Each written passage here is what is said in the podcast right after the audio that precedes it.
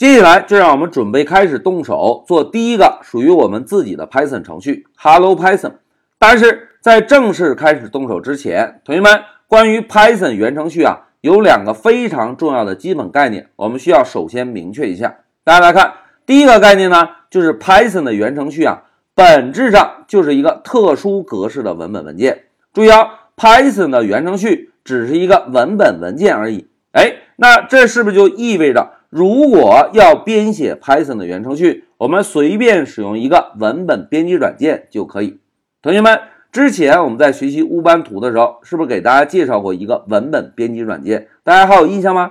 哎，非常好，gedit，对吧？那接下来我们第一个 Hello Python 的程序啊，就使用 gedit 这款软件来编写。好，第一个概念我们强调之后，接下来再看第二个概念。同学们，Python 程序的文件扩展名啊。通常都是以点儿 py 结尾的，哎，这就意味着，当我们再看见以点儿 py 结尾的文件，脑海中要有一个反应哦，我们脑海中要立刻反映出，哎，这个文件是一个 Python 的源程序。好，讲到这里啊，老师呢就先给大家明确了一下跟 Python 源程序相关的两个基本概念。第一个概念呢，Python 的源程序就是一个特殊格式的文本文件。第二个概念呢？Python 文件的扩展名都是以点 .py 结尾的。那在我们正式开始动手之前，老师先暂停一下视频。